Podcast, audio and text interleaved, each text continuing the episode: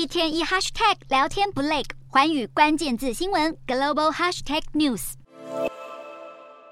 北约成员国领袖纷纷抵达立陶宛首都维尔纽斯，出席当地时间十一日登场的高峰会。而在峰会登场前夕，最受瞩目的瑞典入北约申请案就获得重大进展。土耳其总统埃尔段在与北约秘书长史托滕伯格的会谈中，首度同意把瑞典入盟申请提交土耳其国会审核。随后，瑞典总理克里斯特森也出面赞扬这项历史性突破。在土耳其公开支持瑞典入北约后，目前就只剩匈牙利那一关还没过。因此，本次北约高峰会中，各国领袖将致力说服匈牙利总统奥班协助瑞典入盟。然而，天下没有白吃的午餐。埃尔段会突然态度大转弯，支持瑞典加入，想必是有先决条件的。埃尔段要求欧盟重启土耳其入盟程序，作为批准瑞典入北约的交换条件。早在一九九九年，土耳其就成为欧盟候选国。二零零五年正式启动入盟谈判。不过，近几年来，土耳其政坛历经政变，走向极权。欧洲对土国人权状况感到担忧，决定冻结入盟谈判。